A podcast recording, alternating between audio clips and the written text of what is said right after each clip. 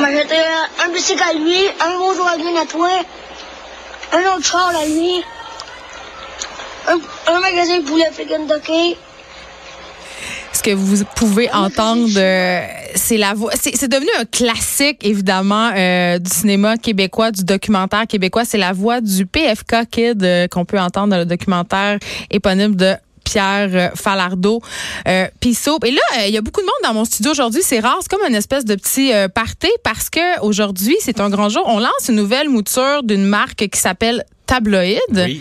euh, que vous connaissez peut-être déjà parce que évidemment on a déjà parlé de quelques dossiers de tabloïd, mais aujourd'hui c'est relancement en grande pompe. Et là, euh, j'avais envie de recevoir justement euh, les gens qui sont à l'origine de cette nouvelle mouture. Charles D'Amboise, qui est chef des contenus à Tabloïd. Allô, Bonjour. Geneviève. Et j'ai aussi deux producteurs de contenu des milléniaux. Donc, Anne-Julie Larouche, bonjour. Oui, allô Geneviève. Et Gaël Poirier, bonjour. Mais je vous Bonjour. taquine, là. Je, je- Ouais. C'est parce que j'aime ça faire des jokes de milléniaux. Je me sens, je me sens revivre.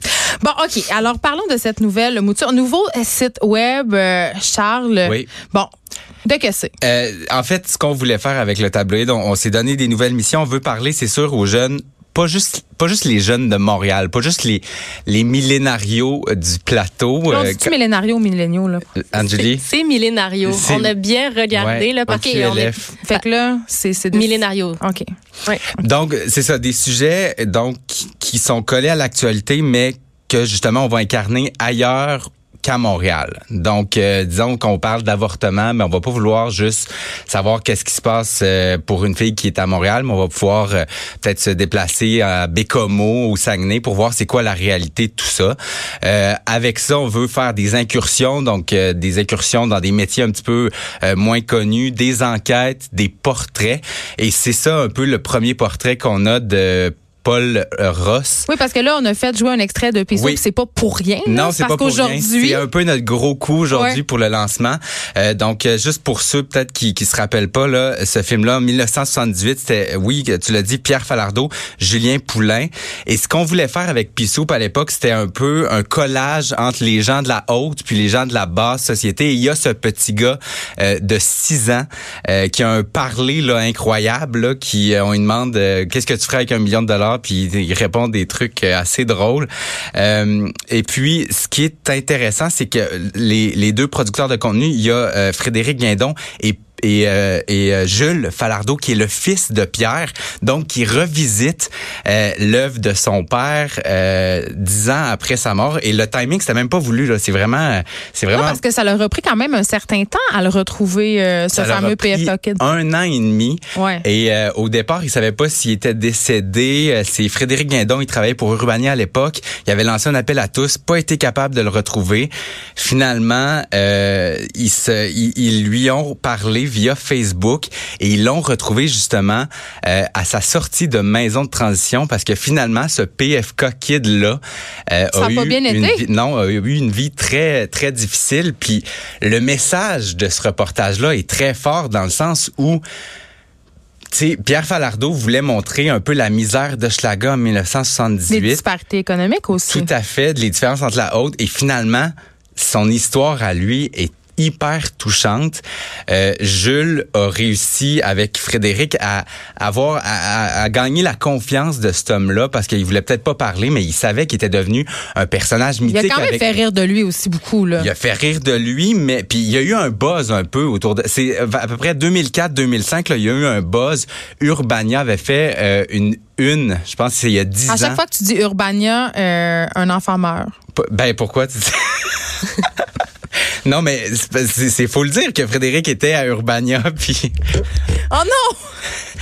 mais mais je te niaise, c'est non non blague. je sais je sais mais euh, mais bref euh, ça a donné des moments touchants je pense qu'on a un extrait On l'a J'ai vu le coffret Ah. euh, Falardeau Poulain. Non, ça c'est la première fois que je vois ça. C'est cool, man. Ouais, qu'est-ce que ça te fait de.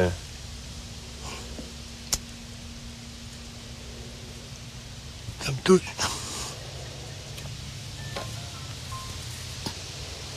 Ouais, ça me touche. et- Dans le fond, je, je vois à quelque part, j'ai manqué ma vocation. tu sais. Si ma photo est des affaires comme ça, tu sais, Poulain Valardo, c'est. Non, c'est hot. Je trouve ça. euh, Ben, ça sort bien, c'est beau, là. Ah, c'est moi. c'est sûr. J'étais un petit monstre, mais j'étais un beau bonhomme, tout rond, quand j'étais petit. Quand tu dis que tu as manqué ta vocation, c'est quoi? Ben, tu penses dû- t'aurais dû être acteur? Ouais, j'aurais dû être acteur. Ce qu'on entend, évidemment, c'est la voix euh, de cet homme qui est devenu un, un adulte, évidemment, euh, qui quand, il a l'air quand même assez touché aussi de, de cette affaire-là. Oui, de l'attention qu'on lui a donnée, c'est euh, c'est puis de la confiance. Vraiment, quand je parle de la confiance qu'il a donnée à Jules, c'était, je pense que c'était pas évident pour lui de se montrer euh, avec, après autant d'années. Ouais, Euh, puis aussi de peut-être dire à la face du monde, ben évidemment, euh, j'ai pas eu une vie super, tu sais. Ouais, tout à fait. C'est, c'est, c'est- ça donne vraiment des images touchantes. Puis c'est à la fois drôle parce qu'il est capable de rire de lui aussi, puis de, de porter un regard quand même juste sur sa vie. Euh, ouais, c'est vraiment touchant. C'est à voir. C'est un documentaire de 14 minutes, donc qu'on a qu'on a dévoilé ce matin. On a aussi plein d'autres contenus. Ben c'est ça, parce que là, tu traîné avec toi, évidemment, deux collaborateurs, Anne-Julie Larouche et Gaël Poirier. Euh, Anne-Julie, tu viens de la région de Québec. Gaël, tu viens de l'Abitibi. Ouais. Est-ce que c'est euh, ce désir, justement, d'ajouter peut-être une voix plus sensible aux régions, Gaël? Euh, oui, probablement euh, que c'était dans cette que ça s'inscrivait dans cette mission-là. Évidemment, comme je viens, moi je viens de Val d'Or, euh, automatiquement dès que ça, on parle des régions, ça vient m'intéresser, ça vient, ça vient me rejoindre. Mais là, ça Puis- sera pas juste quatre roues, skidoo. C'est pas ça, non, région. Non, la région, c'est pas de- ça. Non, la région, c'est du monde qui s'implique, c'est du monde qui, qui, qui, qui développe des idées au niveau culturel. Euh, C'est des, des points de vue différents de ce qui se fait en ville, mais c'est pas nécessairement quelqu'un qui fait du, des wheelies en motocross. Là. Ben, c'est parce que c'est un peu cette image-là qu'on a tout le temps. À chaque fois que je viens de Oui. Saguenay, ils me demandent Oui, à quel mais âge. Justement, euh, c'est peut-être intéressant de déconstruire cette image-là puis d'offrir un- une autre vision des régions. Fait qu'est-ce qu'on peut s'attendre à ce qu'on s'intéresse justement à la vie culturelle en région, à cette espèce de retour aussi, parce qu'on l'assiste de plus en plus à ça, des jeunes qui ont habité la ville de Montréal puis qui retournent à leurs origines. Euh, oui, oui, il va y avoir de ça. Là, en ce moment, on est bien gros dans les, dans les élections. Fait que là, on parle justement de, des promesses des politiciens par rapport au développement économique des régions. puis là, vous avez les jeunes ça. stratèges des partis fédéraux. Toi, tu Oui, travailles là-dessus. ça, c'est le dossier plus à Ah! Anne-Julie. Tu saurais mieux en parler que moi. Oui, oui, c'est ça. Ben euh, nous, on a, je, ben je sais pas si tu as remarqué Geneviève dans ton Instagram aussi, on avait cette discussion là cette semaine, puis on était un peu bombardés sur Instagram de de, de tous les, les partis politiques là aussi sur Facebook, Twitter, mais vraiment on a validé avec euh, plein de millénarios euh, qui sont à l'intérieur des, des, des campagnes là dans les quatre partis principaux, puis vraiment là le nerf de la guerre euh, dans cette campagne électorale, c'était de promouvoir les, les différents partis sur Instagram avec différentes stratégies, des, des, des coulisses euh, de la campagne, des photos de famille. Fait que vraiment, là, on a comme décortiqué ça, puis euh, c'est maintenant sur le site là, sur tablette.co. Mais euh, mais oui, vraiment comme Gaëlle le disait, là, moi je viens de Québec, puis euh, j'ai travaillé aussi en Gaspésie, euh, j'ai étudié à Jonquière. Euh, tu sais, c'est vraiment important de, de de faire ce portrait-là aussi parce que euh, tu sais les jeunes en région, ils ont des opinions, puis euh, ils veulent aussi savoir qu'est-ce qui se passe du côté de chez eux puis des dossiers, puis pas juste entendre parler de Montréal puis de Québec. Ouais, Est-ce que vous trouvez que les, dans les médias, on est trop montréalo-centrés?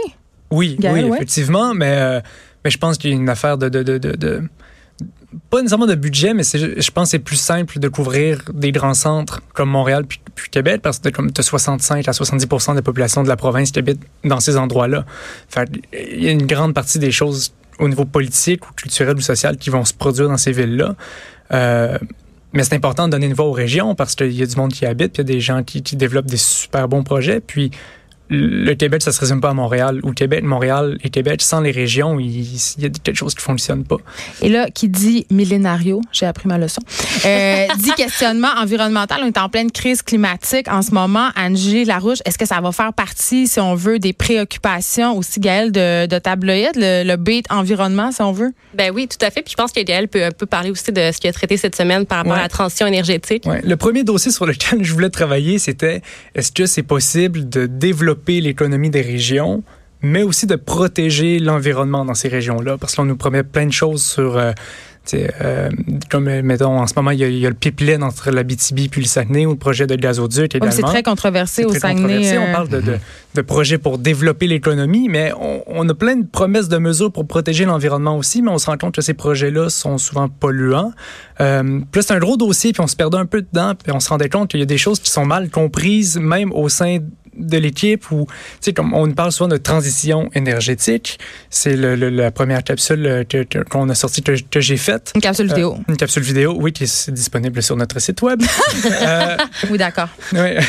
Euh, puis, euh, fait que là, je parle, c'est quoi la transition énergétique? Parce que c'est bien beau, les politiciens nous en parlent, ils nous vendent ça comme si Oui, mais c'était- sait-on vraiment c'est quoi? T'as raison, parce que C'est je ça. pense pas que je pourrais te l'expliquer très ça, clairement. comme- Exactement ce qu'on a réalisé. Ouais. C'est qu'on est- les gens autour de nous savaient un peu c'était quoi, mais es-tu capable de le définir?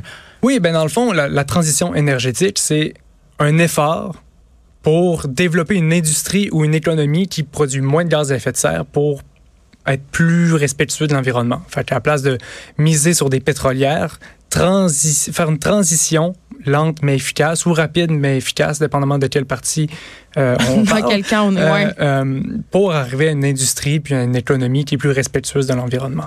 Euh, Charles Dambos, vous avez, euh, on le disait tantôt, choisi d'opter davantage pour la vidéo. Oui. Pourquoi? Ben, on est, c'est sûr, bombardé de contenu. Puis on s'est dit, euh, on, ben, oh, c'est sûr qu'on on est allé vraiment vers ce format-là parce que, ben, il parle beaucoup aux jeunes, c'est sûr. Mais parce que les avec jeunes lisent YouTube, avec? Instagram.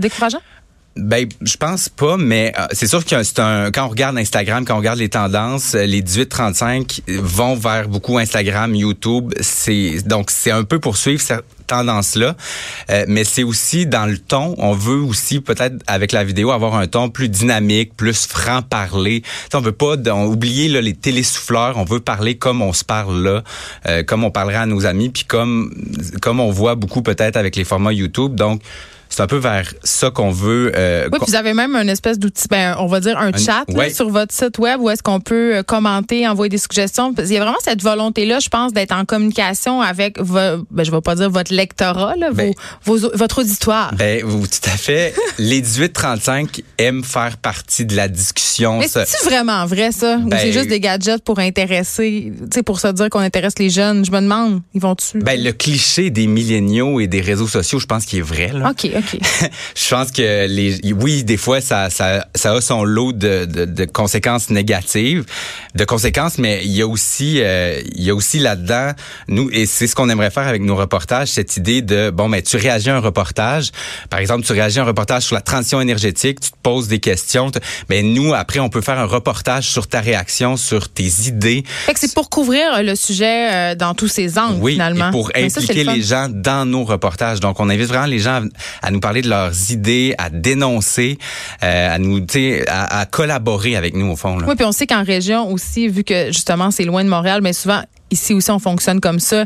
Les gens nous envoient des histoires, nous fait que c'est vraiment collaboratif comme ça. C'est ce Tout que vous voulez fait. installer. Ouais. Et là, évidemment, euh, ça va continuer. On aura un truc sur une joueuse de polo, je Ouais, crois. ben en fait c'est sorti. C'est une- portrait, ouais. C'est une joueuse de polo, donc le cheval et le, le cheval golf là, le Je polo pensais même pas que ça existait encore. Ben, ça existe au Québec, puis elle, elle veut se rendre dans les ligues majeures. Elle a étudié à Harvard. Elle nous explique là, son sport en général. C'est super incroyable. cher. Euh, ça coûte, je pense, 40 000 de- dollars, là, je, je me- si je me rappelle bien.